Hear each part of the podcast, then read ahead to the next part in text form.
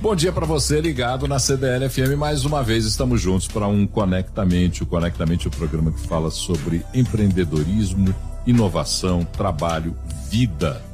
Tudo isso faz parte das nossas vidas, lições que você às vezes acha que está aprendendo para o seu desenvolvimento profissional, para o seu negócio, mas que podem ser replicadas para a sua vida. Nosso convidado hoje vai falar sobre o significado do trabalho, então preste atenção porque é bastante provocante o tema na amplitude que ele vai trabalhar com a gente aqui. Mas antes de apresentá-lo, eu vou pedir para o Fernando Cardoso, meu parceiro, titular desse programa, vice-presidente da CDLBH, para que faça a introdução do tema. Diga lá, Fernando. Bom dia, Paulo Leite. Bom dia aos ouvintes da Rádio CDL. Hoje, Paulo, eu peguei uma colinha aqui, viu? Olha aqui, ó. A palavra trabalho tem a origem no latim, tripalium, Tripalho era um instrumento usado nas lavouras no Império Romano e servia como objeto de tortura. Na atualidade, o trabalho é visto como fonte de renda, conhecimento e inserção social. Mas qual o significado está por trás dele? É possível encontrar propósito e transformação pessoal no trabalho? Seja você gestor ou colaborador. Quem conversa com a gente hoje é um super especialista. O tema, igual você falou, Paulo é polêmico, mas ao mesmo tempo é muito, mas muito legal. Ricardo Guimarães, apresenta a fera aí. Ricardo Guimarães, que é publicitário, consultor, fundador da Timos, uma empresa especializada em consultoria estratégica que aborda negócios, marcas cooperativas de maneira integrada. Já atuou para empresas como a Natura, o Banco do Brasil, a Vivo, Unimed, Moura está na ponta da linha com a gente. É um prazer enorme te receber no nosso Conectamente. Ricardo Guimarães, bom dia. Bom dia, Paulo. Bom dia, Fernando. Prazer estar com vocês, viu? Bom, para começar esse nosso programa de hoje, quem vai dar o pontapé inicial nessa nossa prosa é o Fernando Cardoso. Diga lá, Fernando. Dessa vez não foi sorteio, não, né? Não, não, dessa vez é imposição. Sempre eu começo, meu Ricardo. Aqui, vamos lá. Acho que é, a palavra trabalho, desde pequeno, é, em muitos momentos, eu tive é, uma fala de uma coisa ligada a, a uma coisa dura, difícil. É, mas depois que eu cresci, acho que Deus me abençoou, que eu pude trabalhar em alguns lugares muito bacanas e que eu tenho muito vínculo, inclusive é, é familiar e emocional. Mas fala pra gente aí, cara, sobre essa palavra e sobre, sobre a história dela. É, isso é um, é um grande desafio hoje em dia, viu? E eu até estava pensando no nome do, do, programa, né, Conecta a Mente, tem muito a ver com saúde mental. Acho que trabalho nunca esteve tão ligado à saúde mental, porque é verdade que a gente vem da ideia de trabalho como uma obrigação para você é, chama, purificar, né, o ser humano. Então era o trabalho dignifica o homem. Então tinha uma função bem assim de melhorar o indivíduo. Depois virou inserção social, é para você estar adequado à expectativa de mercado. Então, uh, você é um produto da escola para encaixar bem dentro da sociedade. E aí vamos começar a falar do contexto atual, é onde o tema do trabalho vocês trazem com muito senso de oportunidade. Ele não é apenas para você se inserir socialmente, para você conseguir ter a sua subsistência o trabalho tem a ver com a realização pessoal. E você esperar realização pessoal do trabalho não é para todo mundo. E aí que a gente começa a ter um problema social grave, não é só um problema individual de você encontrar uma atividade que faça sentido para você, né? que tenha significado para você, além de atender às suas necessidades de subsistência e de alguma coisa que tenha a ver com a sua realização pessoal.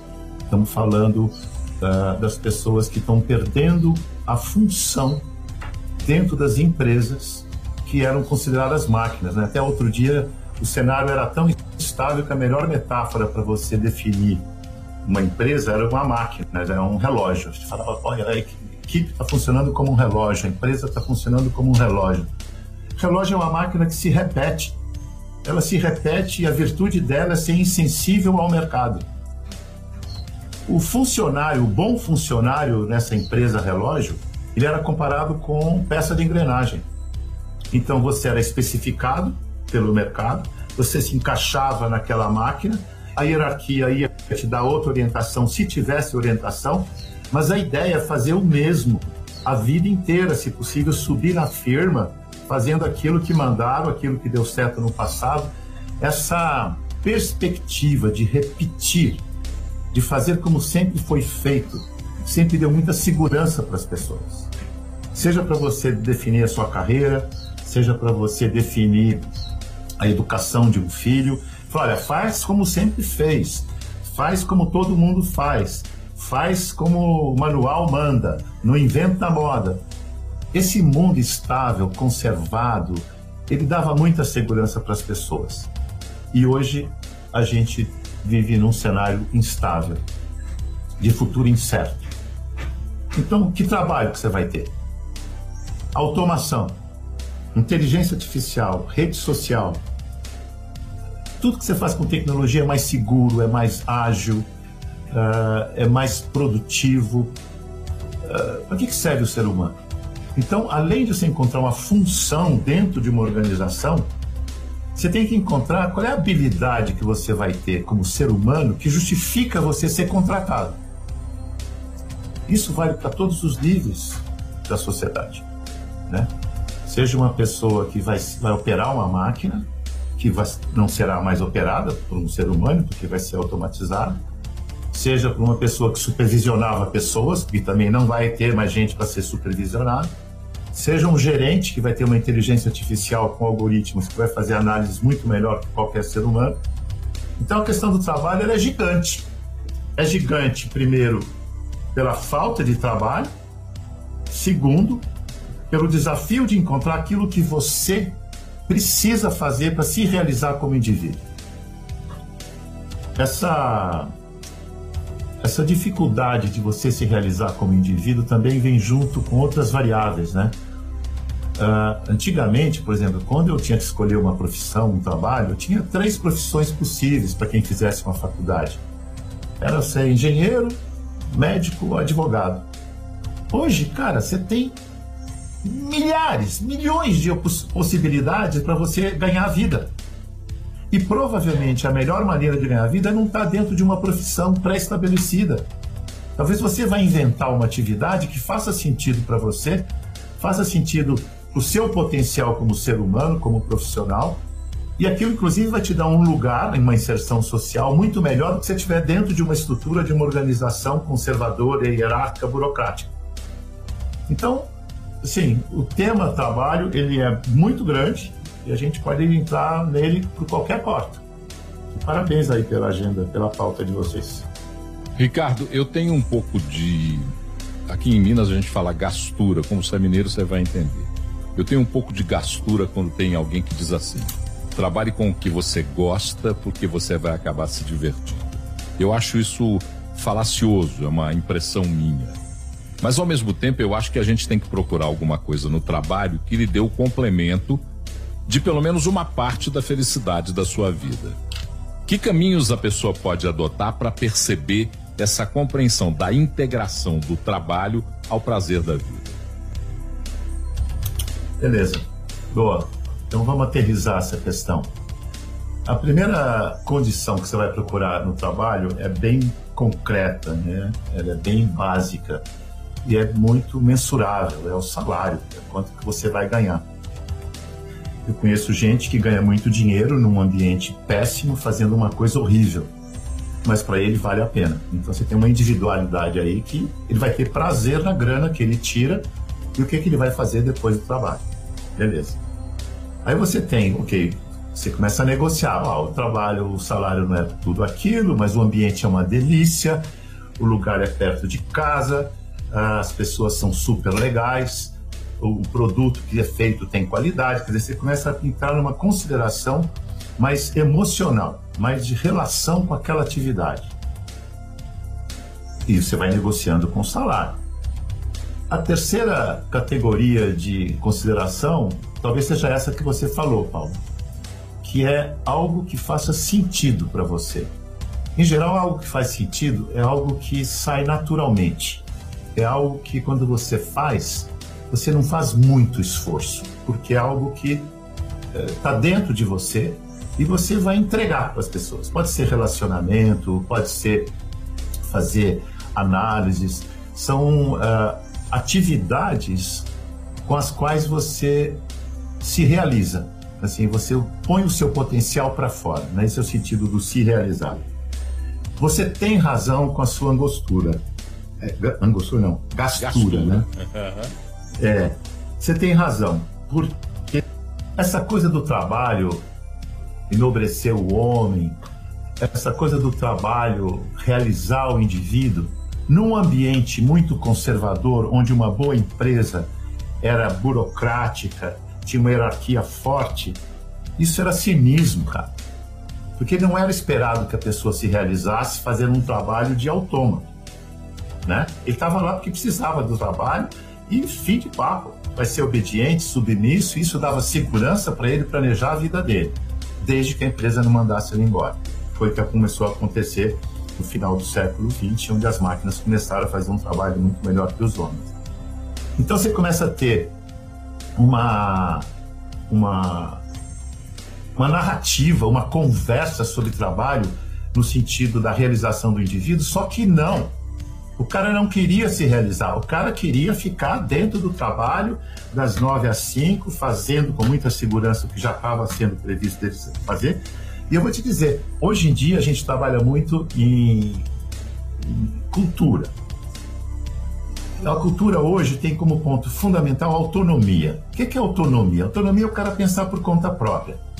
Aí você pergunta para as pessoas, não estou generalizando, mas em grande quantidade das empresas, você pergunta para o cara por que, que ele está fazendo aquilo, ele fala, eu estou cumprindo ordens. E por que, que você está cumprindo esta ordem? Qual é a razão por trás da ordem? Não sei, eu estou cumprindo ordens. Na hora que ele toma consciência da razão da ordem que ele está cumprindo, ele começa a ter que assumir uma responsabilidade. E o cara não quer responsabilidade. Ele quer obedecer ordens claras, quer saber quem que vai avaliar ele, quer saber que horas que ele entra, que horas que ele sai. Essa segurança apoiada na manutenção das coisas como elas sempre foram é fundamental para você entender o cinismo de falar que o trabalho deve realizar o indivíduo. Ele não quer. Agora, hoje existe uma pressão de mercado, uma pressão social para você ser você mesmo, para você se realizar. Então, não só o cara perde o emprego, ele é peça de engrenagem, vai ter que deixar de ser peça de engrenagem para ser uma célula viva, sensível, interativa, parte de um organismo vivo, que é uma organização, a gente usa a metáfora da empresa sistema vivo, justamente para facilitar a compreensão do que, que você tem que fazer dentro daquela organização. E o sistema vivo se define justamente pela adaptabilidade, pela facilidade com que você interage com o ambiente e com isso você consegue se manter vivo e saudável no ambiente, coisa que o relógio, a empresa relógio não faz. Quando você enfrenta uma situação de demanda de mercado e de demanda de comportamento social, de como é que você vai se vestir, né? Uh, qual é a sua religião? Tudo pode hoje. Né? Qual é o seu sexo? São perguntas que não existiam antigamente. Então, a individualidade, que é um fundamento para você desenhar a, a, a, sua vida, né? suas escolhas, é uma demanda hoje. E ela está viva. Isso chega no trabalho também com uma expectativa, agora estou falando dos mais jovens, de ter um trabalho que fique mais ornado, que fique mais adequado à sua individualidade. Com essa pandemia, com as redes sociais, a possibilidade de você desenhar um estilo de vida mais adequado à sua individualidade cresceu. Cresceu pela possibilidade e pela necessidade também, porque você tinha que se adequar a um cenário que nunca existiu. Então, nós estamos falando aqui que a sua gastura tem, tem muita razão de ser, mas uh, eu acho que essa gastura passa por as pessoas que estão tendo que definir o que vão fazer com suas vidas em termos de trabalho, viu, Paulo? Ô, ô Ricardo, você falou muito bem aí, eu queria que você contasse pra gente sobre esse conflito de gerações, né? Você falou a geração antiga, muitas vezes ela seguia igual um relógio, né? todo padrão definido, ao mesmo tempo não assumir a responsabilidade, não, eu fiz isso é porque o meu chefe mandou, eu fiz isso é porque a minha empresa mandou. E a gente vem com uma geração aí agora totalmente empoderada, né? E, e, como que a gente consegue criar uma sinergia entre essas gerações, tirando uma oportunidade dali? Porque eu acho que tem todos, eu acho que nos dois temos pontos muito positivos e pontos a, a, a evoluir. Mas a, o conflito de gerações em si, ele pode ser um grande problema dentro das organizações se não for bem trabalhado. Olha, existe conflito de geração, mas antes do conflito de geração, o problema não é a geração, o problema é o ambiente, o problema é a tecnologia, o problema é a linguagem, o problema é a dinâmica social. E aí, nessa hora, Fernando, é cruel, mas é seleção natural.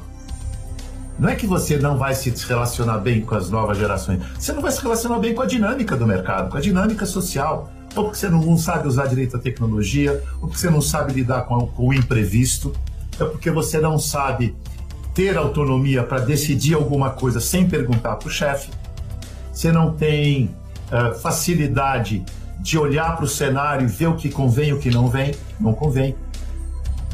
São problemas que não são de geração, são de sobrevivência. Claro que os mais jovens, eles chegam com uma folha em branco, então aquilo que a sociedade imprime para eles, eles vão fazendo by design, porque eles nasceram naquele contexto. Os mais velhos aprender, vão ter que passar a borracha, vão ter que desaprender. Aí você começa a ter uma série de desafios dos mais velhos. Alguns sobreviverão, outros não. Por isso que eu associei muito a questão da saúde mental. Cara.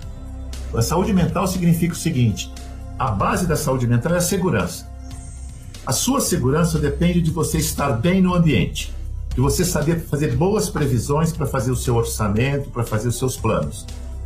Na hora que o cenário é incerto, na hora que eu não sei o que vai acontecer no futuro, e eu posso dizer isso, nenhuma empresa hoje consegue trabalhar com previsão de cenário. Não só porque a gente nunca teve um passado recente que não vai se repetir, como também tem o ritmo de inovação, o impacto da inovação, a simultaneidade de inovação muda um cenário de uma maneira imprevisível. Então eu não sei mais o que vai acontecer porque eu não consigo mais fazer relação de causa e efeito.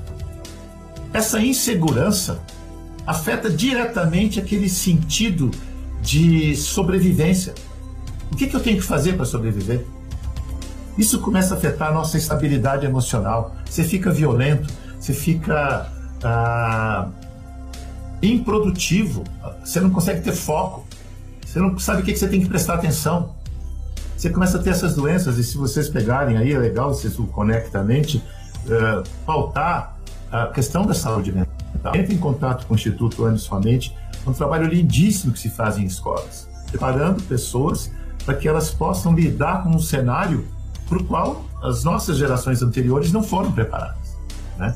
Então tem um, uma competência nova, porque uma coisa é você lidar com um cenário estável, previsível. Outra coisa é você lidar com um cenário instável e imprevisível. Então você vai ter que ter uma. É legal falar uma aptidão nova. É uma aptidão nova que estava, de certa forma, atrofiada no ser humano. Né? É de competência, mas só que nunca precisou usar. Como qualquer musculatura, ela está atrofiada. Então, essa, essa dimensão aí é muito, muito mais séria do que a gente tem tratado ultimamente. Ricardo, você fala em imprevisibilidade. E quando a gente fala em imprevisibilidade, a gente desenha uma necessidade de mínima compreensão de transformação. É, hoje eu não percebo, e se estiver enganado, por favor, me corrija, eu não percebo o ambiente da escola, da universidade, da academia, as famílias prontas para discutir essas novas características dos seres humanos e aí para tudo, para a vida, para o trabalho, para o entendimento macro sistêmico da nossa existência na Terra. Para o trabalho, essa discussão chega um dia, nós vamos ter um dia em que a escola, a academia, as famílias pensarão em falar no trabalho muito menos do que aquilo que você falou no início da conversa, de uma obrigação e muito mais num sistema de continuidade da nossa existência? Olha, Paulo, uh, na verdade isso já está acontecendo. Né? É que, vamos combinar o seguinte: nós estamos vivendo um momento de transição. Transição, a gente define transição como uma fase em que as coisas não funcionam mais como funcionavam e ainda não funcionam como vão funcionar. Então, tem um, um gerúndio, é um processo. Então, você já tem a pedagogia hoje, já trabalha com desenvolvimento de três inteligências: a inteligência racional, a inteligência emocional, a inteligência sistêmica. Uh, para preparar as pessoas justamente para entender um universo, uma, uma realidade que não existia antes. Antes, a gente até definia né, que o que é um ser humano? É um animal racional. Ele é, mas não é só racional, ele é emocional e ele também tem uma inteligência sistêmica no sentido de entender uma complexidade, uma interdependência da vida como ela é. É uma visão muito mais biológica né, do que racional mecânica. Ah, então você tem, tanto é que essas escolas que trabalham com essa perspectiva, Paulo, também tem que educar os pais porque os pais nem sempre entendem que aquela educação ela é, uh, é um imperativo no sentido de preparar a criança para um futuro que não é igual ao passado. Os professores estão em crise. Por quê? Porque o professor tem valor pelo que ele sabe. E o que ele sabe não é necessariamente verdade no futuro, foi verdade no passado. Então, onde está a base de segurança do professor? Ele muda de papel. Então, ele tem que aprender a ser um professor dessa época que nós estamos vivendo. Então, tem a transição no próprio indivíduo, transição nas escolas, transição na academia que prepara a, a, a, a pedagogia para que isso seja aplicado nas escolas, famílias e tem mais. A escola ela continua preparando as pessoas para o trabalho. O trabalho, tem até tem escolas mais uh, idealistas, não, não preparo para o trabalho, eu preparo ele para ser feliz, mas o trabalho faz parte da felicidade. Então, como é que você prepara uma pessoa para um trabalho nessa sociedade onde trabalho está sendo questionado do ponto de vista do que ele sempre foi? Eu falei, a partir de tecnologia, a partir das dinâmicas sociais, enfim. Então, é, a transição está dada, viu, Paulo? E, de fato, Muita gente está sofrendo, que ainda nem acordou para essa necessidade, então continua insistindo por fazer as coisas como sempre foram feitas. E tem gente que está lá na frente, que também nem está tão adequada à época atual, porque já foi lá na frente com novas práticas e tem pouco mercado para ele ainda, né? Porque ele está sendo pioneiro na preparação das pessoas para esse mundo novo que a gente está vivendo, né? Da, da instabilidade, da imprevisibilidade. Você usou no começo da nossa prosa funcionar como um relógio e esse mesmo relógio agora vira nosso inimigo porque a gente está chegando no final do nosso tempo. E esse final do tempo só me dá uma obrigação dizer para você que essa prosa tem que continuar. Uma hora a gente tem que te convidar de novo para continuar essa conversa aqui conosco. Mas antes de te agradecer, eu queria perguntar ao nosso companheiro aqui de, de trabalho no Conectamente, o Fernando Cardoso, perguntar a ele como é que, como é que você viu essa nossa prosa de hoje, Fernando. Ô Paulo, acho que muito enriquecedora. É... Eu não sei se a frase é do Darwin, eu já falei aqui uma outra vez, mas o, o que mais me marca em tudo que o Ricardo falou é, é, é quando ele contou que a espécie é, não é a mais forte nem a mais rápida que sobrevive, sim a que melhor se adapta. Que eu acho que é o, o que o Ricardo falou muito bem. A gente vai ter que estar em extrema adaptação o tempo inteiro é, para a gente conseguir, é, eu falo assim, se manter vivo, né? Porque quando a gente tem a busca pelo trabalho, é, o povo brinca comigo que eu sou lunático, né, Paulo? E eu acredito muito na felicidade. Inclusive, estar tá com você aqui, Paulo, é uma felicidade para mim de verdade, porque eu acho que é uma coisa que eu nunca pensei em fazer. Eu sempre trabalhei no varejo, Ricardo. Minha família é varejista, é. no ramo ótico. Depois entrei para a CDL, que é uma entidade que defende o comércio e serviço, e de repente vim parar na rádio com um jornalista super especial que é o Paulo e tô aqui me adaptando. Aprendo todo dia, mas eu acho que é isso mesmo, assim. Eu busco um pouco da minha felicidade nas pessoas com quem eu trabalho, porque acho que são três pilares que eu acredito. É, é gratidão, eu acho que resiliência e aprendizado contínuo. Tá aí o Fernando, então, fazendo o resumo da nossa prosa. Deixa eu, deixa eu fazer aqui uma última uh, colocação aqui, porque tem tudo a ver com o que o Fernando acabou de dizer. Até explicar, o nome da minha empresa é Timos, que é uma glândula que fica aqui perto do coração. Uhum. Ele é responsável por produzir a sua identidade na célula T. Essa célula T é que alimenta o sistema imunológico. O sistema imunológico, com vitalidade, viabiliza a sua adaptação, viu, Fernando? Quer dizer, essa sua adaptabilidade está sendo feliz, está sendo produtiva, está tendo sucesso, porque está de acordo com a sua identidade. A doença, uma das doenças da época é a AIDS, que é exatamente a identidade que perde o registro na célula T e com isso você não consegue interagir e negociar com o ambiente. Então essa demanda da individualidade, da identidade tem a ver com adaptabilidade e com a, a consequente saúde das pessoas para lidar com, com o imprevisto.